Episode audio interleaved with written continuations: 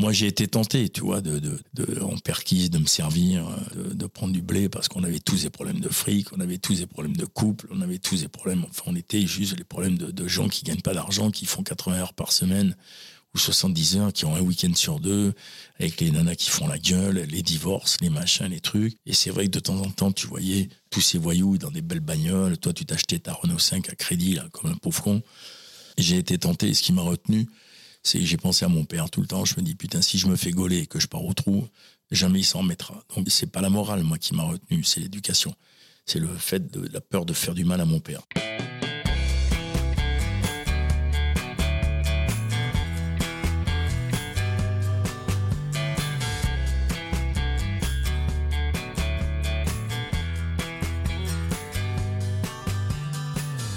Bonjour à tous, vous écoutez Cadavrexki, le podcast qui décompose un parcours inspirant. Pour ce nouvel épisode, je reçois un ancien flic devenu une des plus grandes figures du polar français. Comédien, réalisateur et scénariste, on lui doit notamment l'incontournable 36 quai des Orfèvres avec Daniel Auteuil et Gérard Depardieu. Il est actuellement au cinéma à l'affiche du film Pour l'honneur de Philippe Guillard. J'ai le plaisir d'accueillir Olivier Marchal. Bonjour Olivier. Bonjour Jordan. Comment ça va? Ça va bien.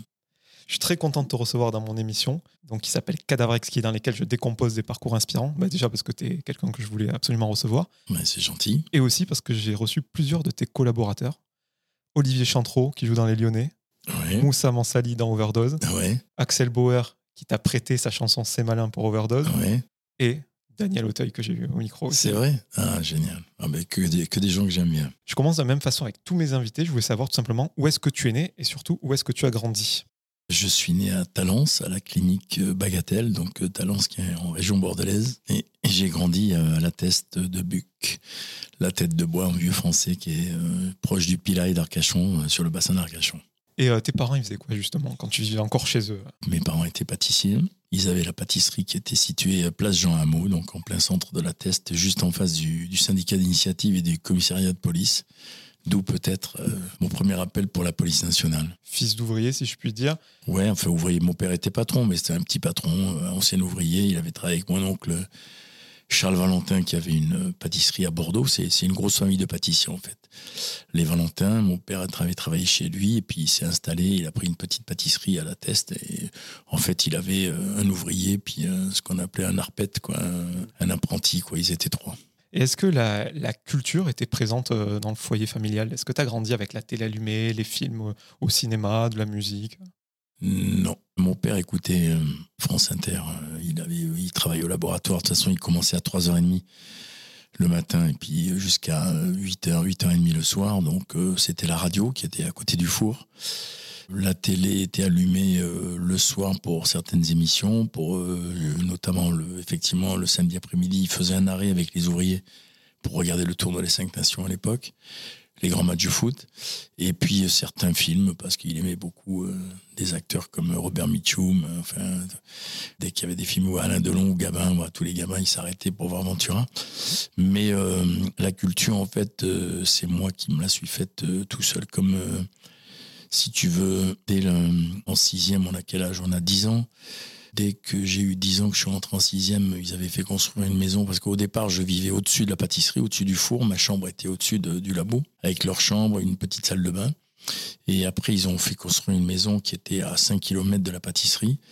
Et c'est vrai que je vivais, euh, je les attendais, j'étais tout seul, euh, j'allais au vélo en lycée, au collège en, vélo, et je rentrais et c'est là que je regardais euh, des films. Il y avait euh, le ciné-club le soir tard et la bibliothèque de mon père où il y avait beaucoup de polars et j'ai commencé à lire tout seul en fait. Euh, j'ai commencé à, me passionner pour euh, la littérature policière, euh, les David Goodies, les Jim Thompson, les Raymond Chandler, Frédéric Dard surtout. Mon père adorait San Antonio. Les Fantomas, tout ça. Enfin, moi, j'ai découvert ça tout petit. J'ai épluché les, tous les bouquins de mon papa, quoi.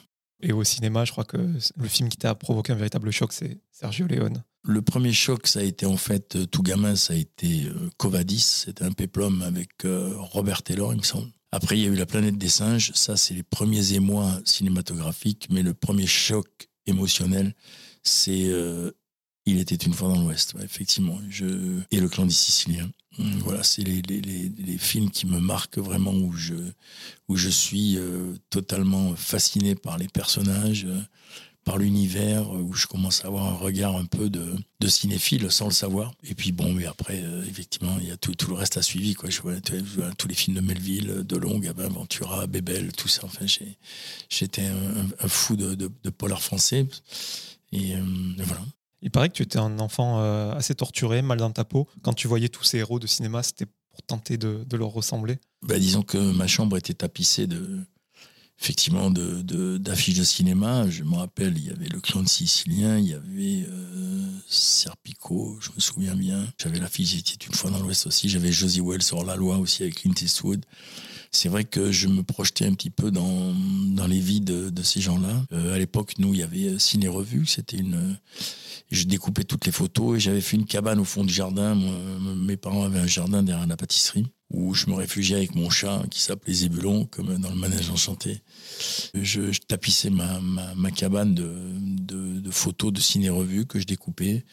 Et c'est vrai que je m'inventais, je m'inventais des vies euh, à travers ces personnages. J'étais un fou de Cinoche, quoi. J'allais au cinéma le jeudi après-midi, à l'époque c'était le jeudi, et le dimanche, j'allais au Vogue, cinéma Le Vogue, qui était à 5 minutes à pied de la pâtisserie. Et euh, je travaillais avec euh, mes parents, je les aidais à la pâtisserie pour avoir une petite pièce de 5 francs. Et avec la pièce, je me payais mes, mes séances de cinéma.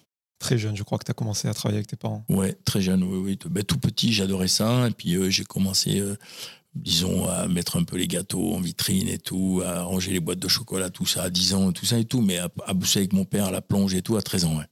Ouais, je faisais, je me levais le matin, je faisais toutes les vacances, les vacances d'été, les vacances, les vacances scolaires, quoi, pour me, pour me faire du pognon. On a parlé de, culture, de travail et le sport dans tout ça. Je sais que tu as fait du rugby à la test. Oui, mais très peu à la test. En fait, j'ai joué au foot à la test et après, euh, l'entraîneur a changé. Euh, on a eu un mec euh, pas, pas sympa. Donc, mes potes sont partis au rugby. Donc, du coup, je les ai suivis. Mais c'est surtout qu'en même temps, je suis rentré en pension. C'était à 13 ans, donc 14 ans, quoi. C'était en seconde. Et à la pension, on avait un prof de sport qui adore le rugby. Donc, il a monté une équipe et et j'ai joué seconde, première, terminale. J'ai redoublé ma terminale, donc j'ai rejoué. Euh, Arcachon, après j'ai joué euh, un petit peu à la fac, euh, très peu. Après j'ai rejoué à l'armée.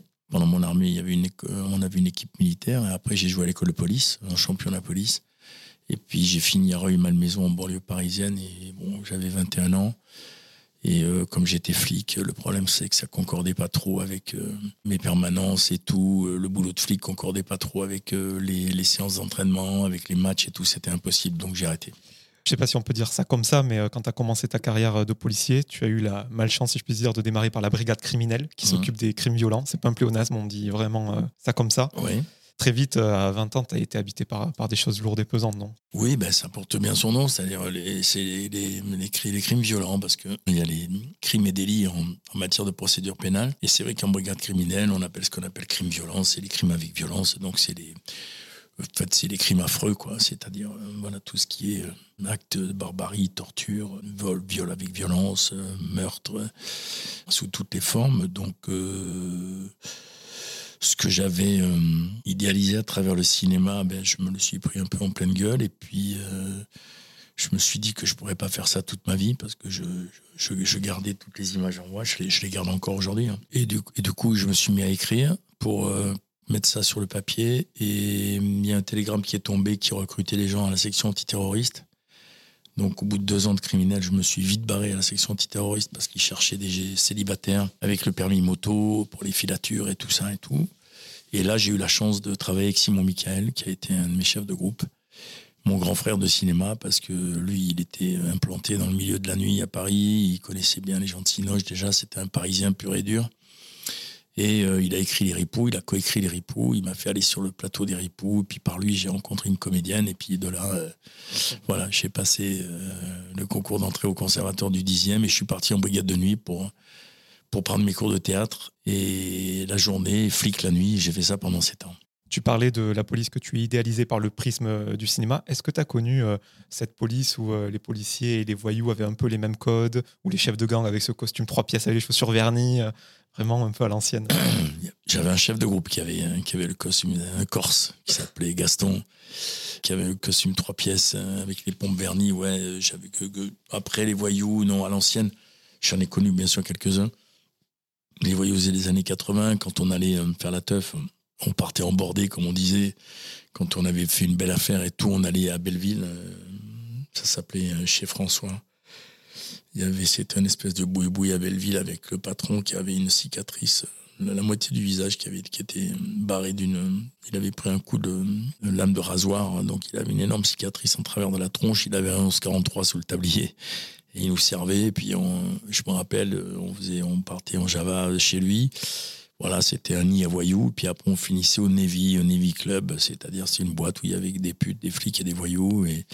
Et il y avait euh, une entente euh, cordiale, on va dire, sachant que euh, voilà, si après on se retrouvait sur le terrain ou pas, ça, voilà, ça pouvait dégénérer ou pas, mais en tout cas, on, buvait des coups ensemble. Quoi, Tu t'es beaucoup exprimé sur ton passé de policier. Moi, je voulais savoir ce qui était le plus difficile pour toi d'être, tu l'as souvent dit en interview, d'avoir ce rôle de tampon entre ceux qui meurent et, ceux qui restent, ou vraiment tout ce qui gravitait autour, c'est-à-dire l'érosion de la police en général, genre la version des journalistes, des politiques, l'administration poussiéreuse, ou c'était un tout? C'était un tout, en fait. C'est d'abord euh, la violence des, des, scènes auxquelles j'ai assisté en tant que flic. Donc, euh, vraiment l'horreur, quoi, que, que, là tu as sous le nez, c'est l'odeur du sang, de la mort, et après, c'est le chagrin des gens qui sont autour, donc des familles des victimes le chagrin qui est d'une violence euh, inouïe, quoi, parce que justement on parle de crime violent.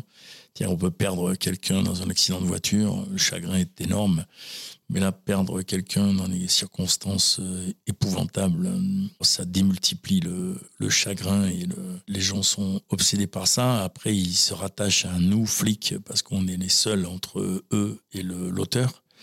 Donc ils veulent savoir, bizarrement ils veulent savoir, ils veulent avoir des détails, ils veulent savoir tout. Donc on est obligé de cacher certaines choses parfois parce que ça va tellement loin dans l'horreur qu'on essaie de les préserver. Et ça, donc ça, ça a été le, la première chose qui m'a vraiment fait péter les plombs. Moi et puis des potes, hein, puisque d'où le début, la picole. Euh, le soir où on était obligé de se confier avant de rentrer chez nous. On allait, on partait justement en Java, on picolait, on se parlait, on, pleurait ensemble. Enfin voilà. Et après, euh, j'ai vu le, manque de considération. Euh, j'ai vu la police basculer dans ben, les prémices de ce qu'elle est devenue aujourd'hui, c'est-à-dire une police huée, humiliée, dénoncée sans arrêt, alors que bon, c'est on essayait de faire notre travail du mieux possible. Et, tout ça, je ne l'ai pas supporté. Et puis euh, surtout avec une euh, hiérarchie politique euh, totalement déconnectée de la réalité. Donc je me suis dit, bon, là, il est temps de partir parce que je vais partir en vrille. On sent que tu as un écorché vif, que certains fantômes t'habitent sûrement encore. C'est le cinéma qui t'a sorti la tête de l'eau? Le cinéma m'a permis, de, en tout cas, de vivre une autre vie déjà, meilleure. On va évidemment plus luxueuse, entre guillemets, puisqu'on on gagne évidemment de l'argent dans le cinéma, mais de m'épanouir déjà artistiquement, c'est-à-dire de partager des choses avec le public qui me suit et, auquel je suis totalement reconnaissant parce que moi je, me, je suis devenu ce que je suis devenu uniquement grâce au public. Mais la tête hors de l'eau, oui, ça me la maintient à niveau, quoi. Ça, m'empêche de, mais je ne suis pas sauvé pour autant. C'est-à-dire que voilà, le cinéma me permet d'avoir une vie moins pire que celle euh, à laquelle j'étais voué si j'étais resté flic. Après, j'ai un regret, c'est que j'ai passé les épreuves du RAID en 1987, les épreuves de sélection, j'ai été reçu, euh, on était 40, ils en ont pris 19, j'étais dans les 19, un sur deux donc, euh, et je devais partir au RAID. Et c'est vrai que je commençais à faire du théâtre, à jouer un peu, et j'ai hésité longtemps. Je me dis, bon, mais l'avenir m'a prouvé que j'ai eu raison. Mais en même temps, j'ai toujours euh, une pointe de regret de ne pas avoir pu faire partie de cette euh, unité d'élite. C'est euh, pour donner peut-être un sens différent à ma vie, je ne sais pas. On a toujours des regrets, on ne peut pas tout faire dans une vie. Bon, je, regrette de ne pas être passé par la case raide. Quoi. Tu as parlé de ta nouvelle vie. On sait combien euh, l'art, la culture et le cinéma est important. On l'a vu avec le Covid. Là, tu as parlé du raid. Est-ce que quand tu vois tout ce qui s'est passé euh, à Paris, je pense bien sûr aux, attentats au Bataclan, mm. est-ce que tu as eu une petite pointe, je sais pas si c'est du regret, mais de te dire j'aurais pu être utile, j'aurais pu protéger, euh, j'aurais aimé y être? Ben, Disons que quand il y a eu les attentats à Paris, cette fameuse nuit, Écoute, on était en train de fêter mon anniversaire. Je venais d'arriver aux Antilles où je tournais un téléfilm, tu vois, à la Martinique. Et on était en train de fêter mon anniversaire et j'ai eu les appels de ma fille sur mon portable avec le décalage horaire et tout. Euh, donc je suis devenu fou. On a arrêté la fête. Enfin, de toute façon, ça, ça a paralysé euh, évidemment tout. On était à des milliers de kilomètres, donc totalement impuissant. Et on a suivi ça à distance. Et c'est vrai que, euh, voilà, moi, je suis pote avec les mecs de la BRI qui les avec le groupe qui est rentré en premier au Bataclan. Ce sont mes potes, ils viennent sur mes tournages. Euh, j'ai partagé euh, leur douleur, ils m'ont montré des photos, ils m'ont, ils m'ont raconté vraiment comment ça s'était passé. Et c'est vrai que là, euh, je me suis senti, tu es acteur, tu te sens con, tu te dis, je suis en train de faire un film bon, en train de tourner une connerie à des milliers de kilomètres du, drame, tu as tes enfants qui sont en panique, enfin, parce que c'était vraiment euh, l'horreur à Paris, quoi. Puis euh, nous, on habite à côté du Bataclan, donc mes enfants, on est à 50 mètres du Bataclan, à 100 mètres, quoi. Donc euh, mes enfants ont vécu ça avec dans la terreur, quoi. Et là, oui, j'ai regretté de ne pas faire partie, de pas être avec eux, quoi, de pas rentrer dans le, dans le bordel. Oui, oui ça, ça m'a manqué, ouais si je suis bien renseigné, quelque chose que tu as conservé de ton ancienne vie, c'est que tu es un nuiteux, tu te couches tard, tu te lèves tôt, tu es besogneux, tu écris beaucoup. Mm. Et je crois même que tu écris depuis tes 14-15 ans quand tu étais policier, tu écrivais déjà. Tu bien renseigné, Écrire pour toi, c'était mettre en, en ordre tes obsessions? Écoute, euh, je sais plus quel écrivain euh, a dit euh, l'écriture me débarrasse du reste du monde. Voilà, moi c'est une façon de me débarrasser du reste du monde, même si j'en parle, mais euh, ça, me permet en tout cas quand j'écris de m'inventer un monde à moi, des personnages à moi euh, à, travers lesquels je, je, mets mes névroses, euh, mes fantasmes, mes envies, je pars avec eux, mais c'est pour moi l'écriture est fondamentale pour échapper. C'est quand tu vois l'état de de ce monde, l'état de ce pays, surtout l'état de Paris, de cette capitale. Quand tu, quand tu vois cette ville, ce que c'est devenu, cet, amas de d'ordures, de, cons, de bruit, d'anxiété, d'agression, de, de, trucs et tout. C'est vrai que moi, je, dès que je peux, je pars. J'écris à la campagne et puis euh, j'essaie de, surtout de partir loin de Paris. Et là, ce que je vais faire euh, cette année, c'est partir loin de la France, surtout parce que ce pays euh, m'insupporte de plus en plus. Quoi. Voilà. Tu peux mettre un JT en fond chez toi encore? Non, je regarde plus aucun JT, plus rien. Les hommes politiques m'intéressent plus. Je, les écoute plus. Je, je regarde que les fictions. Et encore, je regarde même plus les chaînes traditionnelles. Je regarde les plateformes et je vais au cinéma. c'est tout. Je ne regarde que la fiction. Pour en revenir euh, voilà, à tes premiers pas au cinéma, c'est pas un secret, c'est Michel Larocque qui t'a mis le pied à l'étrier. Je trouvais euh, l'anecdote euh, super intéressante. celle qui t'a en gros aidé à démarrer des cours d'art dramatique. Tu as mis un texte de Molière entre les mains, tu as dit il faut pas que tu aies de regrets. C'est le début de, de tout, quoi. Ben, je l'ai rencontré dans une soirée parce qu'on sortait beaucoup en boîte de nuit. Et puis j'avais rencontré un, copain qui s'appelle Didier Girardet. Je, sais, je crois qu'il est en Bretagne aujourd'hui, on s'est perdu de vue. Qui était un architecte. Euh, voilà. Et nous, nous, on était à la section antiterroriste. On sortait dans une boîte de nuit qui s'appelait le Riverside à Saint-Germain-des-Prés, tenue par des Turcs, tu vois, qui nous gardaient nos calibres au vestiaire. Parfois, on les oubliait, on venait les chercher le lendemain. Tout. bon, tu vois, c'était là, c'était les années 80 un peu dingue. Et euh, j'avais rencontré donc cet architecte qui habitait Versailles mais qui est originaire de Nice et euh, qui avait fait une soirée chez lui à Versailles, dans son loft. Et donc on avait été invités. Et Michel étant de Nice, euh, il avait invité ses amis. C'est comme ça que je l'ai rencontrée. Elle démarrait au théâtre. Elle était au Blanc Manteau dans le premier spectacle qu'elle a, joué à Paris. J'ai été la voir. J'ai eu un coup de foudre euh, sur scène. Je l'ai vue sur scène. Je suis tombé amoureux d'elle, quoi. Et on a vécu une histoire qui a duré 8-9 mois, pas longtemps, mais euh, euh, moi, c'était pour moi un monde nouveau et j'allais la, chercher le soir au théâtre. Euh, j'ai commencé à côtoyer ce monde avec elle et puis je la voyais jouer. Elle me sentait frustrée, évidemment, parce que chaque fois que j'allais au cinéma ou au théâtre et tout, elle voyait bien que j'étais perturbé, j'étais, je, partais ailleurs, quoi. Et, c'est elle qui m'a dit si, si t'essayes pas, tu vas le regretter toute ta vie. Donc elle m'a fait répéter euh, un texte de Alceste, le misanthrope de Molière, et j'ai passé le, concours d'entrée au conservatoire municipal du 10e arrondissement. J'ai été pris par, avec mon prof Jean-Louis Bioro, qui est mon, mon papa de théâtre, qui a aujourd'hui 85 ou 86 ans. Et c'est grâce à lui que j'en suis là parce que j'avais l'âge limite était dépassé. Il fallait 25 ans, j'en avais 27. Et comme je l'avais fait marrer sur scène, il m'a dit écoute, avec toi, on va tricher et je vais quand même te prendre. S'il me prend pas, eh ben, je crois que jamais je fais de théâtre et jamais j'en suis là. Quoi. Et corrige-moi si je me trompe, mais c'est lui qui t'a dit avec ta gueule, tu auras des emplois intéressants vers 50 ans. Exactement. Putain, t'es bien renseigné. Putain, t'as bien travaillé, Jordan. Putain, bravo. quelque chose d'intéressant aussi sur tes débuts, bon, forcément, c'est des rencontres, il y a, y a, du travail. Quand tu as quitté la police et avant que ça marche pour toi, tu as été physionomiste, tu as travaillé dans la démolition, plein de petits boulots. Et euh, aussi, on parlait des écrits tout à l'heure j'ai lu quelque chose de super intéressant que je voulais que les auditeurs sachent, c'est que tu envoyais tes scénarios, si on peut dire, à Yves Régnier, commissaire Moulin. C'est incroyable, hein, envoyé directement à l'acteur. Ben parce que, euh, si tu veux, je, je, je moi j'étais fan, il faut se, recadrer dans l'époque, euh, les années 70-80, commissaire Moulin, c'était vachement avant-gardiste. C'était un commissaire qui avait un perfecto, les cheveux longs, qui mettait des tartes, qui faisait de la moto. Mais tu vois, ça a changé de, tous les commissaires, les maigrés. On était un peu dans la, la, la police à papa. Donc c'est lui qui a un peu inventé le flic moderne euh, à l'image. Et donc c'est vrai que moi je lui avais envoyé un scénario qui s'appelait Des flics sans importance. Euh, il m'a rappelé, il m'a dit euh, bon on va le faire, mais on va faire un moulin. Et donc je l'ai transformé pour un commissaire moulin. Et après, il m'en a recommandé deux autres. Et puis après, je suis devenu directeur de collection. C'est-à-dire, j'en ai écrit une dizaine. J'ai appris à écrire euh, là-dessus. Et puis après, voilà, j'ai fait mon bonhomme de chemin. Mais c'est lui le premier, euh, paix à son âme, hein, Yves. Mais c'est le premier euh, qui m'a ouvert la porte dans, dans, ce milieu. Et puis, ça s'oublie pas, quoi.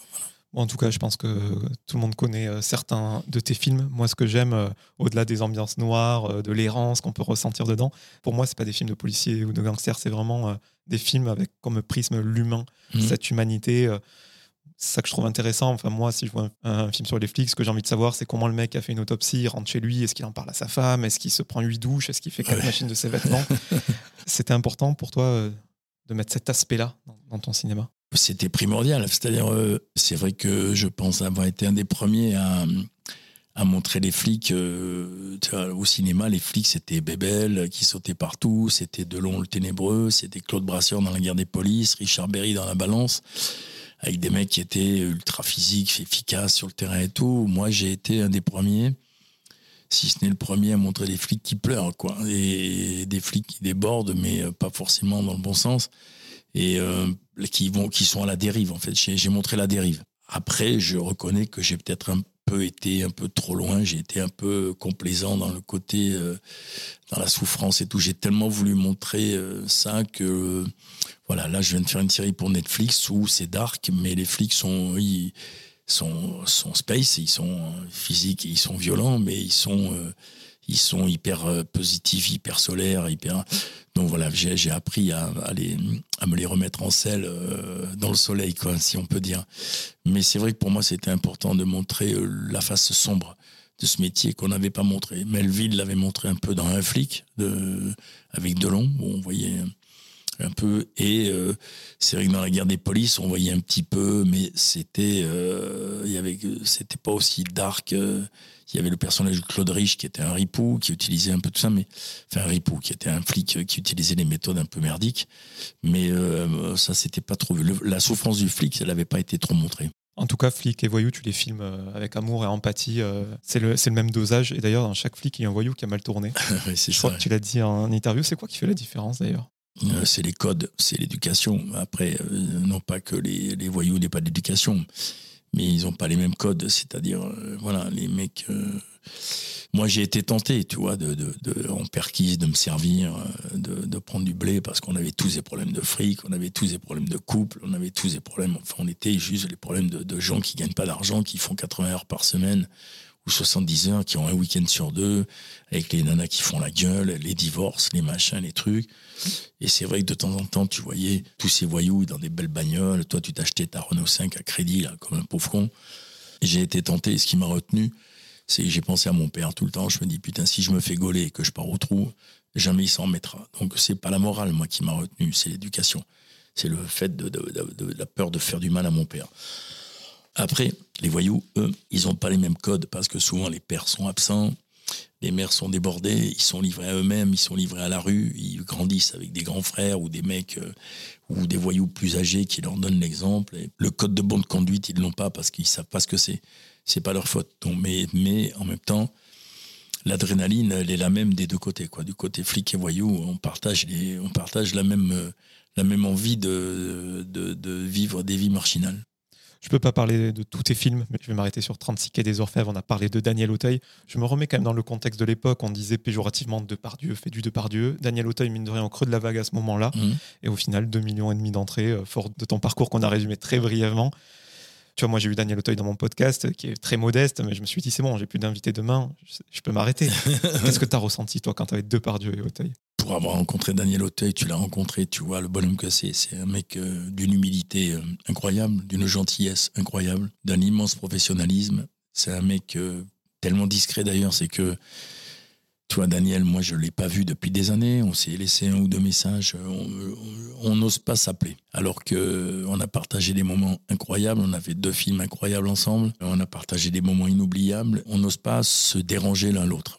Il y a une pudeur partagée qui fait que, mais quand euh, j'ai rencontré le gros, le gros GG, que j'ai encore appelé il y a, quatre jours, là, euh, que j'ai eu au téléphone, j'ai réalisé 36, il s'est fait dans une espèce d'inconscience où moi c'était au qui tout double. C'est-à-dire personne ne voulait faire ce film, tout le monde euh, dans le milieu se foutait de, ma gueule parce que c'était un film de polar. Tu vois, un polar, le polar ne marchait pas. Les disaient ça va se vautrer, on fait machin. Ils parlaient même de carte vermeille du cinéma français parce qu'Auteuil et Depardieu, comme tu l'as dit, étaient dans le creux de la vague. Et quand j'ai eu les deux, euh, je me rappelle très bien du premier jour, euh, j'ai eu, j'ai eu Daniel Auteuil cinq semaines en tournage sans Depardieu parce qu'il tournait un autre film. Et Depardieu est arrivé pour la scène du fourgon, la scène des constats sur le fourgon. Je me rappelle comme si c'était hier. Il arrive habillé, tout ça, avec sa moustache, tout ça. Et avec Daniel Auteuil, Daniel Duval, il y avait Catherine, la maman de mes enfants, il y avait... Et j'ai la première scène où Auteuil arrive et lui dit alors, et l'autre il dit c'est du C4 et machin. Et je regarde le combo et je dis à mon assistant, je dis rien, là ce qu'on vit là, voilà pourquoi je fais du cinéma. Quoi qu'il arrive, je dis qu'on fasse un bide ou pas, j'aurais vécu ce moment-là. Et ça, ce moment, il est juste à nous, donc profitons-en. Voilà. Et ça, j'oublierai jamais ça. Tu l'as dit, il a renouvelé euh, sa confiance euh, pour un autre film. Et tu parlais de Melville tout à l'heure, moi je pense à Ouais. Carnet aussi. Euh, tes films, c'est des familles, quoi. C'est toujours le- les mêmes acteurs, le même chef-op. Ouais. C'est important pour toi de cultiver ça? La fidélité dans le cinéma, si tu veux, c'est un terme qui va pas trop avec le milieu du cinéma. C'est moi, comme je dis, c'est le plus beau métier du monde dans le pire des milieux. Moi, c'est un milieu que je fréquente pas. Je vais jamais au César. J'y suis allé pour 36 une seule fois parce que j'étais nominé, mais bon, je suis invité, j'y vais jamais, ça m'intéresse pas. J'ai des meilleures soirées à passer ailleurs. Je suis fidèle parce que je, je sais qu'on se connaît avec mes techniciens. euh, les acteurs, je sais, je sais qu'on va vite et on travaille, on se connaît par cœur, on n'a pas besoin, je sais qu'il n'y a pas d'histoire, on perd pas de temps avec des histoires humaines à trois balles, avec des caprices, avec des trucs, on est, on est juste des gens, on est tous cinéphiles, on adore le cinéma, on adore euh, essayer de faire de la belle ouvrage, comme disait mon père, on travaille tous dans le, dans le même sens. Et quand tu travailles en famille, tu vas beaucoup plus vite. Et, tu oses faire des choses euh, qui te prennent moins de temps que, que ça en prendrait avec, avec d'autres qui vont te faire chier surtout, ou qui vont commencer à mettre une mauvaise ambiance et tout ça. Donc moi, je ne peux... Les, rythmes de tournage aujourd'hui sont trop compliqués, tout pour qu'on s'embarrasse avec des, avec des casse-couilles, quoi. Et avec Denis Rouden, c'est l'autoroute. Denis Rodin et Anthony Diaz. Voilà, c'est mes deux chefs-op. Euh, Anthony a été, Anthony, je c'est un jeune euh, que j'ai connu euh, à la sortie d'une salle de cinéma quand on présentait 36 à Nice. Il était en école de cinéma, il m'a donné sa carte. Je sais pas pourquoi. J'ai- j'ai- j'ai- J'avais retenu ce gamin. Je l'ai appelé pour Emerson 13, il a été assistant caméra. Je l'ai fait passer chef opérateur sur section 0. Il est venu chef opérateur. Là, il vient de faire le chef op de ma dernière série pour Netflix. Et euh, c'est ou Denis ou lui. Il a été formé par Denis. Et voilà, c'est des mecs pleins de talent. Et surtout, euh, c'est des êtres humains, quoi. C'est des gens. euh, voilà, on aime le cinéma, on aime les gens. On se prend pas pour ce qu'on n'est pas. On fait du cinéma populaire de qualité, hein, je pense. Bah, en tout cas, regardez les films d'Olivier Marchal. Si vous voulez voir le usual suspect du 21e siècle, Borderline, section 0, présenté comme Mad Max, moi ça me fait penser au Fils de l'Homme. Miami Vice, c'est Bronx. Ah, c'est gentil. Enfin, en tout cas, euh, vraiment, regarde ça. Tu parlais du milieu du, cinéma, euh, voilà, euh, qui est un milieu que tu n'aimes pas trop. Moi, ce qui m'a marqué en préparant cette interview, j'ai vu qu'on l'a dit, tu écrivais beaucoup. Le temps du cinéma est long, donc forcément, plein de projets dans les tiroirs. Bah, même quand on s'appelle Olivier Marchal, il y a des projets qui n'arrivent pas. Tu parles d'un film sur la, guerre que tu as depuis mm. des années dans, les tiroirs. Ça, Notre mère, la guerre, ouais. Qui, est, un sujet extraordinaire. Je le dis parce que c'est n'est pas moi qui l'ai écrit. C'est l'adaptation d'une bande dessinée qui a été écrite par Chris et Maël. Le dessinateur, c'est Maël, Chris, l'auteur. C'est une bande dessinée extraordinaire. C'est Apocalypse Now, mais en 14-18, quoi. Voilà. Chris a écrit le scénario. Tout est prêt. Ça fait sept ans que j'essaie de faire ce film personne ne veut me suivre. Euh, c'est mon bébé, quoi. C'est ce que je voudrais faire en hommage à mes grands-pères qui ont fait Verdun, le chemin des dames et tout, qui ont fait les deux guerres et tout. Et euh, c'est une histoire d'amour incroyable. C'est la quête. Euh, c'est une enquête criminelle au front. Un gendarme qui est envoyé au front parce qu'il y a des meurtres de prostituées au front. Et ça, et ça, visite toute la guerre à travers une enquête faite par un jeune gendarme qui cherche en même temps l'amour de sa vie qui est autrichienne et qui a fui la France à cause de la guerre. C'est euh, autant emporte le vent, c'est sublime. Personne me suit. Donc euh, ouais, c'est comme ça. Je suis désespéré parce que Chris, euh, on y a cru deux trois fois et le projet entre des mains qui bouge pas quoi. Ça, ça ne bouge pas. C'est un sujet. on me dit que c'est trop cher. En même temps, je vois voilà, Dupontel a fait son film magnifique sur 14-18 et on voit bien que ça marche. Quand c'est bien fait, ça marche. Et là, je sais que c'est une histoire qui, qui, qui va bouleverser des, des, millions de spectateurs, je le sais. Quoi. Je, mais bon, je, je désespère pas de le faire. Hein. On est, je suis toujours dessus. Je, je, j'essaie de tomber que mal de monter le projet. Quoi. En plus, quand on est objectif, on voit euh, tes derniers films, enfin, c'est public. Bronx euh, distribué dans je sais pas combien de pays, il était même classé dans le top monde sur les plateformes. c'est quand même une super performance. Est-ce que, sans être complotiste, tu penses que justement de ne pas être dans l'entre-soi du milieu du cinéma, de venir de province, tu vois, ça peut jouer des tours. Oui, mais t'as raison, gendarme. Mais je, le sais, je, je, sais que je suis un peu le beauf euh, du cinéma français, quoi. Mais bon, moi, je fais des entrées. Mais tu sais, j'avais cette discussion avec Georges Lautner, qui était mon ami. Et Georges, il m'avait dit, tu sais, Olive, il faut les laisser. Il avait cette expression euh, incroyable. Il dit, il faut les laisser se branler en nous regardant baiser, quoi. et continuons à baiser. Il m'a dit, laisse-les se branler, quoi. Et donc, voilà. Donc, c'est, pardon, c'est pas très élégant ce que je dis. Mais c'était les mots d'un vieux monsieur qui a fait 60 millions d'entrées, qui était un amour, qui a travaillé avec Ventura, avec Gabin, avec Blier, qui a travaillé avec les plus grands, qui était malheureux parce qu'il a jamais eu une seule récompense, Jojo. Tout le monde s'en fout, il est mort. Enfin, il nous a laissé quand même quelques, quelques putains de grands films. Et c'était surtout un amour qui faisait du cinéma par amour de l'autre et par amour du cinoche et par amour du public. Donc voilà, ça on l'a un peu oublié, mais je sais que moi j'ai pas la carte. L'entre-soi, on le voit, hein. tu, le vois, tu, il suffit de regarder les Césars tous les ans, enfin que je ne regarde plus moi depuis dix ans, mais quand je vois, ça ne m'intéresse absolument pas. quoi. En plus, je trouve que c'est pas représentatif euh, ce que regardent les, les Français. Non, ben non, non, non, mais non, absolument pas. Mais bon, c'est comme ça. En tout cas, moi, ce que je voulais te dire, euh, cette parole n'engage que moi, c'est que moi, je fais partie, je pense, de la dernière des générations pour qui le cinéma était un véritable rendez-vous, un événement où on, était surpris, c'était pas aseptisé. Euh. Et maintenant, ouais, le cinéma c'est cher, on a l'accès aux films plus facilement. Et c'est vrai, maintenant je vais naturellement choisir des films qui, je pense, peuvent me surprendre, comme un Nolan ou etc. Le film, les, films français, malheureusement, ils passent à la trappe. Mais je voulais te dire que, vu que tu es en face de moi, que bah, quand je vois tes films, que j'aime ou que j'aime pas d'ailleurs, bah, les 14,60 euros que j'ai payé à l'UGC Bercy, eh ben, je sais dans quoi ils sont passés. C'est gentil, Jordan. Qu'est-ce que t'as pas aimé, par exemple, chez moi? Alors, tiens, maintenant, bah, j'ai pas tout vu. Non, t'as pas tout vu. Oui, mais tu as le droit de. Moi, il y a des gens qui me disent, ouais, j'ai pas aimé Bronx. C'est vrai. Après, et puis moi, le premier, tu vois, il y a des films maladroits, il y a des films que j'ai fait, euh, je me suis vautré. Après, moi, mon film préféré, c'est Borderline. Tu vois, c'est un téléfilm. Donc, euh, c'est ce que je donne un exemple à tout le monde. J'ai dit, j'ai vu un documentaire sur euh, Robert Duval, qui a joué dans Le Parrain, qui a joué dans Colors avec Sean Penn et tout, qui a fait des immenses films, qui a réalisé tout. Et Robert Duval, à la fin du documentaire, on lui dit, mais votre rôle préféré de toute votre carrière, qu'est-ce que c'est? Et il dit c'est le genre le shérif euh, Tom McGraw dans 2 fois 90 minutes pour HBO. Le mec c'est un téléfilm, il fait un shérif dans un téléfilm pour HBO. J'ai trouvé ça incroyable alors que quand tu le vois dans le parrain, il fait le comptable de le fils adoptif de Marlon Brando. Il est juste extraordinaire dans ce film. Où tu vois dans Colors où il fait ce vieux flic avec Sean Penn là. Putain, c'est ben voilà, c'est l'humilité de ces mecs-là. C'est euh, donc moi, je, moi j'ai la chance euh, d'avoir le public avec moi. J'ai la chance de tomber sur un, gamin comme toi qui me parle de mes films. Ça m'émeut beaucoup parce que euh, non seulement tes questions sont intelligentes et non seulement on voit que tu as bossé sur, sur ma gueule et ça, ça fait hyper plaisir. Et merci, quoi. Voilà, Jordan. C'est tout ce que je peux te dire. Merci beaucoup. En tout cas, moi, euh, je me souviens plus. Voilà, il y a des choses qui sont sorties il y a longtemps, mais je trouve qu'il y a toujours de super idées, comme quand j'ai vu Memento à l'époque, comme quand j'ai vu Godless, comme quand j'ai vu la saison 3 de True Detective. Tu te prends la tête et, ça se voit. moi, c'est la saison 2 de True Detective que j'ai préféré, moi. Moi, c'est la, la 2, c'est avec euh, Colin Farrell, j'ai adoré. Alors, alors, c'est celle que les gens aiment le moins, et moi, c'est ma préférée. J'ai dit, moi, le Colin Farrell dans True Detective 2, mais c'est exceptionnel ce qu'il fait, quoi. Faut, faut que tu revoies, faut que tu revoies. Je te propose qu'on parle de Pour l'honneur. Donc, je vais faire euh, le petit synopsis. Troquepont sur Tescou et Tourtou-les-Bains, deux villages du sud de la France, livrent une impitoyable guerre de clochers, symbolisée par un solide derby entre les deux clubs de rugby. Alors que Troquepont a incontestablement pris l'ascendant, l'arrivée inattendue de demandeurs d'asile va changer la donne.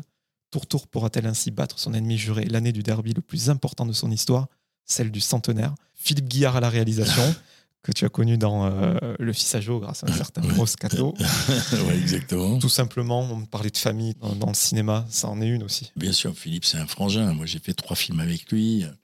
Je me suis éclaté. C'est le, c'est un des rares qui, qui a su m'offrir les rôles qui me ressemblent le plus dans ma vie, dans ma vie, quoi. Parce que c'est vrai que je suis tamponné, euh, flic, voyou, euh, mec un peu violent, euh, qui fait la gueule, qui met des qui castagne et tout. Mais dans la vie, moi, je suis tout sauf ça. Je suis, je suis plus euh, le Marco Bianconi de pour l'honneur. euh, tient un bar, euh, qui est entraîneur d'une équipe de bras cassés, qui ouvre sa gueule, qui, qui, voilà, je, je, suis plus ça dans la vie que les, les rôles de flic que je tiens. Même si j'adore jouer, jouer les rôles de flic et de voyou. Philippe, ouais, c'est la famille, ouais. Le film, il ouvre sur cette citation euh, rugby, sport de brut pratiqué par des cœurs tendres. C'est Ouais. complètement ça. Tout à Et fait. moi, là où je l'ai vu te concernant, bah, tu parlais de ton ex-femme, c'est le documentaire par Marshall, c'est diffusé sur 13e rue. C'est là où on voit euh, ce côté euh, cœur tendre, optimiste même, plutôt joyeux. Pessimiste joyeux, on va dire. Ouais, c'est comme ça. Ouais, ouais. Le petit aparté, t'as- qu'est-ce que ça t'avait fait de- Parce que j'imagine que tu t'avais laissé carte blanche quand t'avais vu le produit final. Ah, j'ai pleuré, moi. Elle me l'a montré euh, en salle et j'étais, en larmes. C'est, c'est la, la seule qui a su. Ça a été fait avec un tel amour et pourtant on n'est plus ensemble, mais on s'aime. On s'aime d'amour, quoi. C'est euh, comme disait Nougaro, euh, c'est la femme de ma mort, quoi. Tu vois, c'est pas la femme de ma vie, mais c'est la femme de ma mort. Elle sera là. euh, je sais pas si elle sera toute seule à me tenir la main, mais en tout cas, elle sera là et, et on se lâchera jamais. Voilà, c'est comme ça. C'est une sœur, en fait. C'est une sœur avec qui j'ai eu quatre enfants. Et en fait, on, on a grandi ensemble, on a réussi ensemble. On s'est aidé à réussir. Et donc, euh, ça, ça s'oublie pas. Dans Pour l'honneur, le scénario, l'histoire, les valeurs du rugby sont au croisement et en lien avec l'actualité d'aujourd'hui, par le prisme de celles et ceux voilà, qui peuvent être appelés à quitter euh, leur pays, euh, à être déracinés même.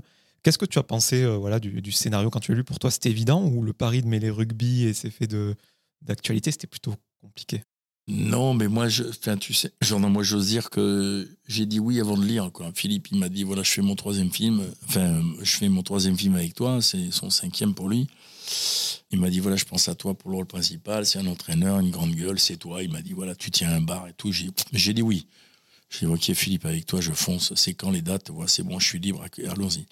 Après, j'ai lu, j'ai été euh, touché, évidemment. mais J'ai ri d'abord j'ai trouvé que c'était une jolie comédie. Et ce que j'avais sous-estimé, c'était le la potentialité émotionnelle du film. C'est-à-dire que quand j'ai vu le film, j'ai vraiment eu les larmes aux yeux plein de fois. J'ai fini, j'étais en larmes, comme beaucoup de gens d'ailleurs, et pas ému. euh, j'étais en larmes dans le bon sens du terme. C'est-à-dire, j'étais le, le film m'a vraiment touché. Donc, euh, et je trouve, euh, bah, je suis fier de, voilà, d'incarner un personnage comme ça qui représente un peu ces valeurs que tout le monde devrait avoir. Euh, euh, voilà, Marco Bianconi, c'est un mec euh, bas de plafond, mais c'est un mec pour lui c'est évident. Il y a des, migrants qui arrivent, on va les aider, on va pas les laisser dans la merde. Il est euh, un peu chef de village comme à Bracourcix dans le village de Gaulois. Il est avec tous ses goulots autour, et puis on va accueillir cette bande de, de barbares, entre guillemets, qui arrivent, parce qu'ils nous font peur, parce qu'ils sont noirs, ils sont, ils, sont, ils sont arabes, ils sont machins, on sait pas. Et en fait, ils sont comme nous. Et c'est des mecs super, ils sont même supérieurs à nous. C'est ça qui est bien dans le film, c'est qu'ils sont plus cultivés, ils sont plus, ils ont des parcours. euh, si tu regardes bien le film, les migrants qui arrivent sont bien plus cultivés, bien plus diplômés que tous les cons qu'on représente et qui les jugent et qui, les, qui les hébergent. Et en fait, c'est un film sur euh, l'acceptation, sur la différence. En fait, acceptons-nous euh, sur le, arrêtons les préjugés. Et, moi, moi, je trouve que c'est un conte entre guillemets, c'est un conte formidable quoi sur euh, sur euh, sur la bonté humaine et sur ce que devrait être le monde quoi. Moi, j'avoue, j'avais euh, des a priori avant de regarder le film, et j'avoue, je me suis fait cueillir émotionnellement Ouais. à deux, trois passages. c'est important euh, pour toi que voilà, des gens comme Philippe fassent des films qui est porteur de ces morales-là aujourd'hui? Oui, parce que, euh, tu vois, euh, alors évidemment, la presse, une certaine presse, encore la même, hein, celles qui n'aiment pas mes films, ils vont certainement bousiller le film en disant que c'est, euh, tu c'est un film avec des, bien-pensants, voilà, avec, je vois, très bien ce qu'ils vont raconter, mais en fait, on a besoin que de ça aujourd'hui. Tu vois, le, monde, l'état du monde, euh, ce désordre, ce manque de civisme, cette violence, cette arrogance, ce cynisme, cette cruauté, tout. Et, puis tu vois un film de Philippe, eh ben, c'est un film qui fait du bien. Et on le voit pour avoir fait la tournée, où on a fait pas mal de villes. Les salles sont pleines, les exploitants ouvrent des salles supplémentaires. Euh, ils nous disent, voilà, vraiment, il y a une demande sur le film. Et les gens sortent de là, ils sont enchantés. Et ils nous disent, on fait un débat, tu sais, après les projections, en principe, où ils posent des questions. Les gens, ils posent même pas de questions, ils nous disent juste tous merci. Quoi. Merci d'avoir fait ce film. Merci, ça fait du bien, on va aller le revoir. Il faut le montrer dans les écoles, il faut le montrer partout et tout. Voilà, c'est un film tout simple qui n'a aucune prétention, juste la prétention de véhiculer un message d'amour. C'est un message d'amour et euh, de, de partage. Donc euh, aujourd'hui, euh, c'est important. Il y a des jeunes comédiens talentueux dans ce film. Moi, Ouais. je voulais que tu me parles euh, le comédien qui incarne Salifou, Salifou. que j'ai trouvé euh, vraiment Exceptionnel. euh, exceptionnel. ouais. Exceptionnel, ce petit black là, qui est dans la vie, qui est comme euh, son salifou euh, dans le film. Voilà, c'est, tu vois, c'est des gamins, euh, ils sont plusieurs, ils viennent du stand-up, ils ont, ils ont, tu vois, c'est des mômes issus de la diversité et tout, et d'une gentillesse, d'une élégance, d'un respect par rapport aux anciens que je représente, moi. hein. Voilà, on s'est entendu tout de suite. Ils ont été, il est tellement bouleversant ce môme que bon voilà, moi il m'a foutu. euh, hein, moi la scène de la fin là où il me dit merci euh, et tout ça. À chaque fois que je vois la scène, moi je, la vois, je pleure quoi, j'ai larmes aux yeux. Le, le môme, on ne peut être que bon par rapport à des gamins. Quand on a des gamins comme ça qui jouent en face, c'est euh, mais lui c'est un gamin qui va aller loin, mais comme beaucoup dans le film. hein. Ils, ont été extraordinaires, tous ces acteurs qui, actrices qui jouent, qui jouent les migrants. Moi, le moment qui m'accueille, je le coupe au montage, c'est quand il donne le ballon de la transformation à ton fils. Oui. euh, le passage de témoin. Ouais, ouais, euh, ouais, assez c'est cool. ouais, c'est beau, ouais, ouais, c'est beau. Tu peux le laisser, tu sais, les gens ne comprendront pas, tu sais. Pour le fils à Joe, donc, qui était déjà réalisé par Philippe Guillard, lors d'une soirée, visiblement, tu as eu un pressentiment que le film allait cartonner. Ouais, Et tu as même parié de faire le tour de l'Arc de Triomphe à poil, c'est dépenser le, ouais. le million euh, d'entrées. Ouais, ouais. Résultat, 1 million 200 000. Et je sais que tu as tenu le pari. Est-ce que, fait. Est-ce que tu vas faire pareil pour, pour l'honneur? Alors tu sais ce qu'on a fait? On a fait un pari vraiment très à la con, encore plus. C'est que, comme on a un copain de Philippe, qui, qui, a, qui a un copain rugbyman qui a dû arrêter sa carrière parce qu'il avait la sclérose en plaques, qu'il a hum, gravi l'Himalaya avec des rugbyman, euh, tout ça. Ils étaient là, euh, on était à Agen, je crois, ou non, ou, ou Toulouse, on était à Toulouse, je crois. Et euh, ouais, on était à Toulouse parce qu'il y avait Guinoès. Et en fait, moi, comme un con, on était encore bourré avec Philippe. Et j'ai dit, bah, nous, écoute, si tu passes le million, on fait pareil, on monte euh, l'Himalaya en fauteuil roulant. Donc voilà, je pense pas qu'on fera 20 mètres parce que c'est quand même une expédition et tout. Non, là, c'était un pari stupide, mais c'est vrai qu'on l'a fait. euh, bah, c'était encore une fois un repas arrosé avec l'envin. Mais c'est à cause de Boujna, Michel Boujna que j'adore. Quand il a fait son premier film, il a dit si je fais un million, plus d'un million, je fais le tour de la Concorde à poil. Il l'a fait. J'ai vu le film sur Internet. Il part, il est cul nu, il est en basket, il est cul nu, il est filmé par son équipe, il fait tout le tour de la Concorde. Et nous, on l'a fait avec Philippe, sauf bon, on avait mis les slips chers où on voit tout, hein, mais parce qu'il y a eu l'affaire euh, Strauss-Kahn euh, une semaine avant et qu'on a eu peur un peu de, de choquer un peu les médias avec un, un truc un, un petit peu chaud. Mais on l'a fait. Ouais. Et dans Pour l'honneur, j'ai cru reconnaître euh, euh, Vincent Clerc, il y a un gros plan sur lui. Picamol, euh, Yashvili et un autre qui m'a échappé. Et il y a Nance qui joue à l'UBB. Et euh, il y a aussi, merde, Guirado, je crois. Ouais, ouais, ouais, Vincent Guirado. Ouais, ouais, ouais. C'est marrant de les mettre devant la caméra, ils sont un Bah, peu déstabilisés. C'est les, potes de Philippe, ils étaient contents d'être là. Puis c'est, marrant de. Puis moi, j'ai un grand respect pour ces mecs-là, quoi. Donc c'est, c'est vrai que t'es là, t- tout se mélange, quoi. Voilà, le rugby, le cinéma, l'amitié. euh, on est là, personne ne se prend au sérieux. On, on est juste. euh, on fait une fête ensemble pour Philippe, quoi. C'est, bien. Olivier, c'est quoi tes futurs projets que les gens vont pouvoir découvrir sur euh, les écrans, sur les plateformes euh Alors écoute, là je viens de faire une série qui s'appelle le Pax Massilia, donc c'est un 6 x 52 minutes euh, qui va sortir sur Netflix à la rentrée. C'est un polar euh, qui se passe à Marseille. Et après, euh, voilà, j'ai refusé pas mal de choses parce que ça fait trois ans que je bosse. j'ai pris huit jours de vacances en trois ans et je suis rétamé. Il faut que je m'occupe un peu de mon fils, de mes enfants un peu. Et là j'écris. J'écris un polar sur un, un flic. je traite de l'homosexualité dans la police. Et j'écris un western aussi. Et j'ai un projet aussi d'un polar euh, aux Caraïbes. Euh, voilà, tout ça pour l'instant, voilà, c'est tout. Mais tout ça est en écriture. Après, il y a la suite de Pax Massilia 2, la saison 2, qui, qui va être signée. Et j'ai aussi un projet sur euh, les coulisses du football qui s'appelle Mercato. Un- une super série de 8 x 52 qu'on devrait faire pour, euh, pour, une, pour une plateforme là, qui est en train de se signer, qui devrait se tourner à Marseille aussi. Il y avait un super projet dans lequel tu voulais investir ton propre argent. Euh, je sais pas s'il a été fait et qui n'a pas été distribué ou autre. C'est euh, le livre de Dan Fante, le fils de John Fante. Ah oui, oui, oh, putain, t'es bien. C'est une, pièce de théâtre. Parce que Dan, j'ai eu la chance de, de- connaître Dan, parce que j'ai joué son rôle dans un court-métrage de Charles Guérin-Surville? Un court-métrage où je jouais le rôle de Dan en cure de désintoxication alcoolique et tout. Il est venu, on a sympathisé. Moi, je suis un fou de John Fante, de Dan Fante. Pour moi, c'est. C'est parmi les plus grands auteurs au monde. Demande à la poussière, Ouais, ouais, route de tout ça, tout ça. Puis Dan, Dan, il a écrit De l'alcool dur et du génie, c'est un recueil de poèmes que je te conseille. Et puis euh, plein les poches aussi. euh, voilà. Et euh, il m'a filé une pièce de théâtre. Il me l'a donnée en main propre, qui a jamais été montée. Je voudrais l'adapter. Je suis en train de l'adapter alors aussi. Voilà, mais là c'est en écriture pour faire un film. ouais. Pour en faire un huis clos familial. Don Giovanni. voilà, ouais, Don Giovanni, exactement. Putain, mais t'es bien renseigné, toi. Mais putain, mais t'es t'es flic ou pas, Jordan T'es quoi T'es ORG Je suis fils de gendarme. Ah ouais, c'est ça, ouais. Putain, D'accord, ok. Pour terminer cet entretien, Olivier, quelques questions euh, plus décalées, des questions en Yes. rafale. Yes, Je voulais savoir si tu avais une peur irrationnelle. la mort. Est-ce que, euh, ben, on parlait de bouquins, est-ce que tu aurais un livre à me recommander? Un livre à te recommander. euh, écoute, euh, en ce moment, Le Chant du silence. Euh, je suis en train de lire. Autrement, Polar Pike de Benjamin Whitmer.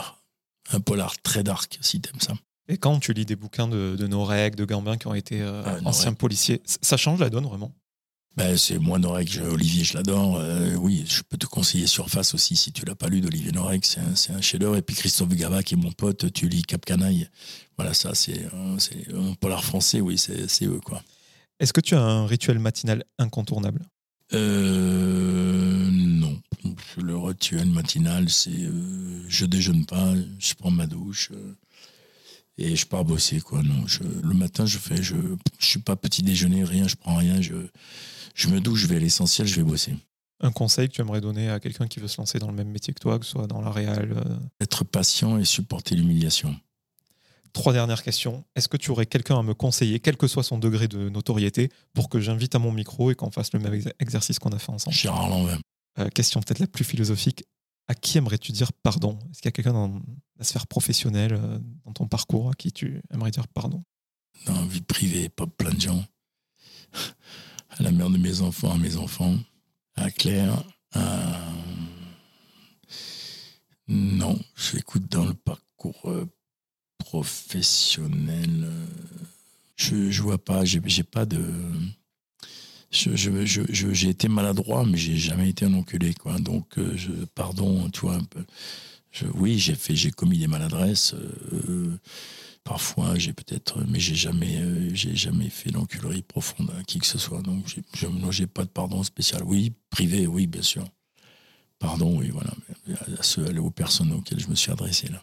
Et pour terminer, est-ce que, voilà, fort de tout ce qu'on a déroulé euh, sur une heure, ton parcours, avec tout ce que tu fais dans le cinéma euh, et ailleurs, est-ce que tu es heureux à l'instant T? Est-ce que tu as atteint une, sorte de quiétude, de plénitude?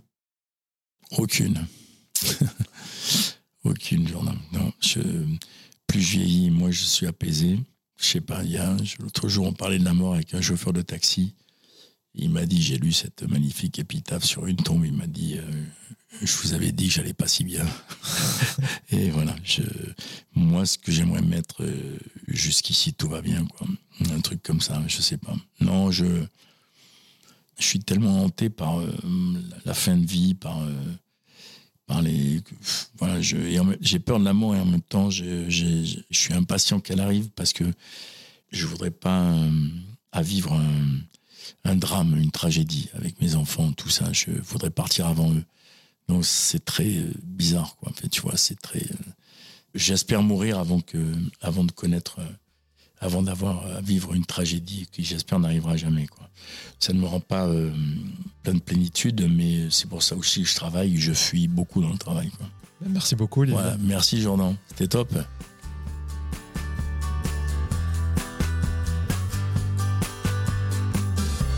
Merci à toutes et à tous d'avoir écouté cet épisode avec Olivier Marchal. Si vous voulez soutenir le projet, vous pouvez mettre 5 étoiles sur Apple Podcast et Spotify et vous abonner à Cadavrexki sur toutes les plateformes de streaming. Je vous donne rendez-vous très bientôt en compagnie d'un nouvel invité.